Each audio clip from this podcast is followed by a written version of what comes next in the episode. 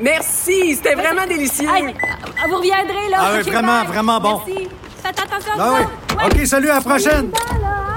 Votre auto, c'est un espace où vous pouvez être vous-même. Hey, c'était pas mangeable comme repas.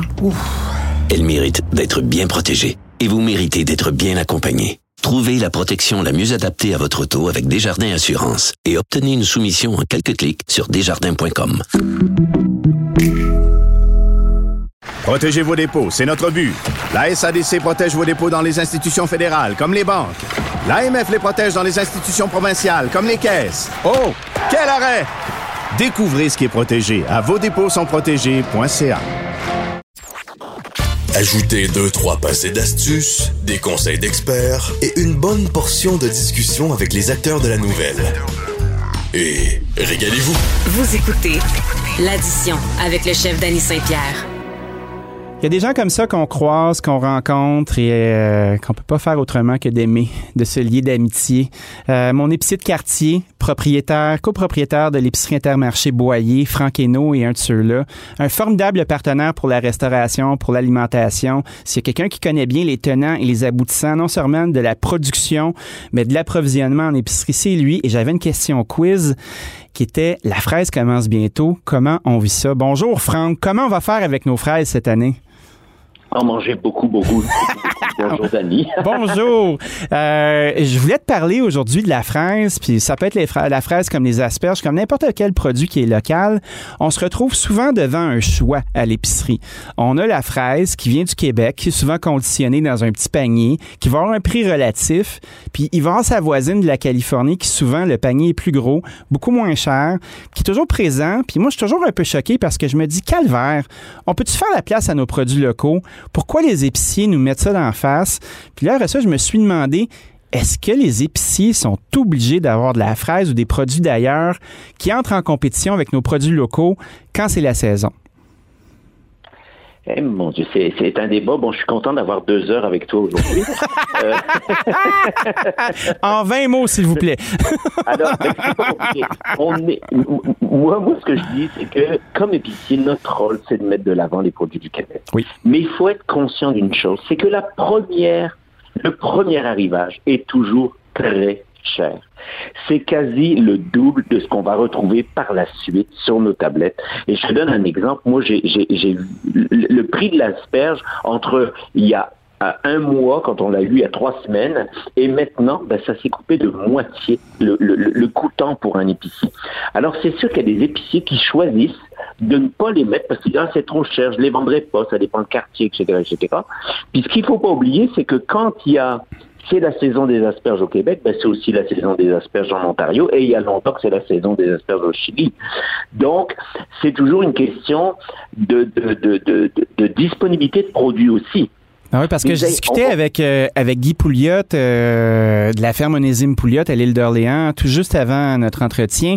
On parlait de la fraise, puis il me disait, ben, souvent les épiciers vont avoir de la fraise qui qui vient d'ailleurs parce que les débuts de saison sont tellement peu prévisibles que la fraise devient comme une commodité nécessaire, qu'elle vienne d'ici ou d'ailleurs, les gens en demandent. Est-ce que c'est ça qui met de la pression aux épiciers? Mais c'est sûr parce qu'il y a peu de disponibilité. Moi, pour avoir des asperges, je suis obligé de prendre ma voiture, à Oui. descendre à Saint-Thomas-de-Joliette, et là, j'harcèle littéralement Mario Rondo des asperges Primera en disant T'as combien de caisses, t'as combien de caisses, t'as combien de caisses? Et je ramasse ces premières 20 caisses. Et je me targue d'être le premier à en avoir sur l'avenue. Puis là, j'ai beaucoup de restaurateurs qui m'appellent, qui me disent As-tu des asperges? Parce qu'ils savent la- ma combine, hein, forcément. Ben oui. Mais c'est ça. Et pour les fraises, c'est un peu la même chose. Au début, pour des grandes chaînes, il faut, excusez-moi l'anglicisme, il faut approvisionner le pipeline. Oui. C'est-à-dire que euh, une grande chaîne canadienne peut pas dire tiens, je mets les fraises, mais je vais servir que trois magasins. Elle sert tout le monde ou elle sert personne. Oh. Donc, et avec des quantités limitées. Alors, ils sont obligés d'attendre que la production prenne un certain rythme, que les entrepôts se remplissent et qu'après, ils les redistribuent. Hey. Alors, entre la première fraise et la dernière, il va se passer au moins deux semaines. Ben là, ça veut dire que si je comprends bien, là, pour qu'une bannière se commette à faire rentrer un produit local, il doit en avoir assez pour tout le monde. Mais ça, ça n'empêche pas les épiciers qui sont consciencieux comme toi de sortir du pipeline puis de faire ce qu'on appelle du backdoor, d'aller chercher du stock puis de choisir consciemment comme commerçant de prioriser le local puis de prendre sa rigueur puis son, son désir de faire bien pour euh, notre communauté. Fait que quand on voit un, un épicier comme toi qui fait rentrer du stock d'ici, puis qui a ça sur le cœur, ben c'est là qu'on voit la différence euh, de, du type d'entrepreneur qu'on a devant nous. Parce qu'un épicier n'est pas obligé de faire ce que tu fais là. Non, non. on n'est pas obligé, je dirais. Certains disent ah, ben, de se compliquer la vie, mais moi, c'est pas ça. D'abord parce que j'adore aller directement chez l'agriculteur, ben chez le producteur. Et on a un feeling. Moi, c'est comme une journée de congé. Je pars tranquille. Je suis pas un gars qui aime conduire mes pototes pototes. Je m'en vais dans la naudière. Je reviens. Je suis tout fier de moi. Je fais mon post sur Facebook. Puis j'ai l'impression d'avoir fait ma job. Oui. D'abord, j'ai encouragé les produits de chez nous.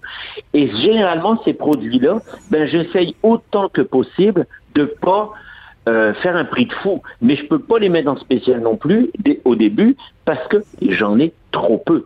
Oui, mais là, les, spéciaux, là, euh, on est encore pogné là-dedans? Tu sais, mettons, j'ai l'impression que c'est deux valeurs bien différentes. Tu sais, le produit de saison, quand il est abondant, son prix descend naturellement parce que le marché est saturé, puis il veut, veut pas. C'est là que c'est l'heure de faire un deal. Mais sinon, euh, est-ce que tes clients s'attendent toujours à avoir des spéciaux? Non, non, les gens sont bien conscients et on l'a vu avec le crabe et on l'a vu avec le, surtout le crabe qui était extrêmement cher et j'en ai vendu comme jamais j'en ai vendu. Ouais. J'ai vendu plus de crabes cette saison-ci que j'en ai vendu les cinq cinq années passées réunies. Qu'est-ce qui explique ça, tu penses? Est-ce que c'est les gens qui ont plus d'argent parce qu'ils sortent moins ou puis ils se payent la traite? Il y a certainement de ça et les gens ont cherché à se faire plaisir. Oui, d'abord ils sortent loin, ils ont un budget différent, ils ont, du moins ils dépensent différemment leur argent, mais surtout ils avaient le goût de se faire plaisir. On voyage plus, on a fait ceci, on a fait cela, bon bah bingo, on se paye un bon souper, une bouteille de vin, c'est ça qui a donné ça. Et tu vois, par exemple, pour revenir aux asperges, cette semaine, moi les asperges 3,99 la livre, c'est un prix fantastique, j'en ai vendu des tonnes de copies, mais j'aurais été incapable de faire ça il y a trois semaines parce que d'abord je l'aurais payé trop cher j'aurais mangé mes poches, j'aurais payé plus cher que ça, moi. Mais, et surtout, j'aurais été vide après deux jours et ça m'aurait pris quatre, cinq jours avant de, de, de, pouvoir en avoir à nouveau. On est tributaire du temps. Oui.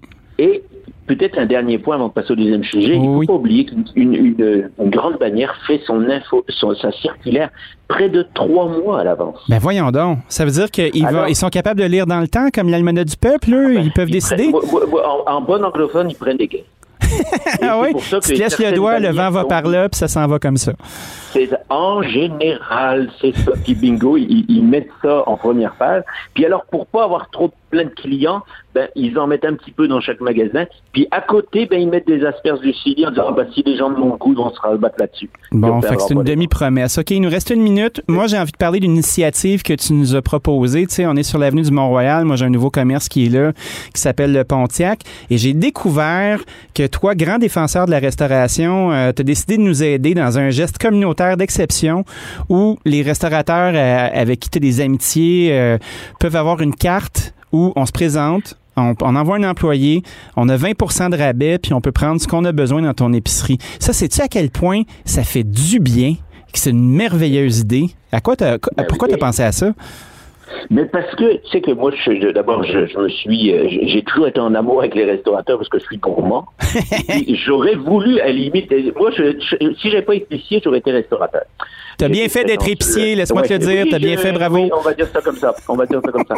Mais surtout, j'ai développé, et moi, j'ai vu combien ça avait été difficile. J'ai vu des gagnants, j'ai vu des winners. Je pense à Alexandre Gosselin, je pense à toi, je pense à Philippe Mollet, je pense au gars de la chronique. Moi, je suis béat d'admiration dans ce monde-là. J'ai la chance de pas avoir fermé, d'avoir des business qui ont bien roulé. Alors oui, des gens qui, euh, beaucoup de gens, euh, ils doivent commander un maximum de commandes, ben, un minimum. Moi, il n'y en aura pas de minimum. Je veux qu'ils aient un bon escompte et en plus qu'ils payent 30 jours plus tard. Ben moi, c'est incroyable. mon quartier, je l'aime, je l'aide. Puis, je suis tellement fier que euh, Victoire amène sa terrasse jusqu'à la fromagerie et lui faire ça gratuitement parce que je me dis, si on n'aide pas nos voisins, on n'aidera jamais.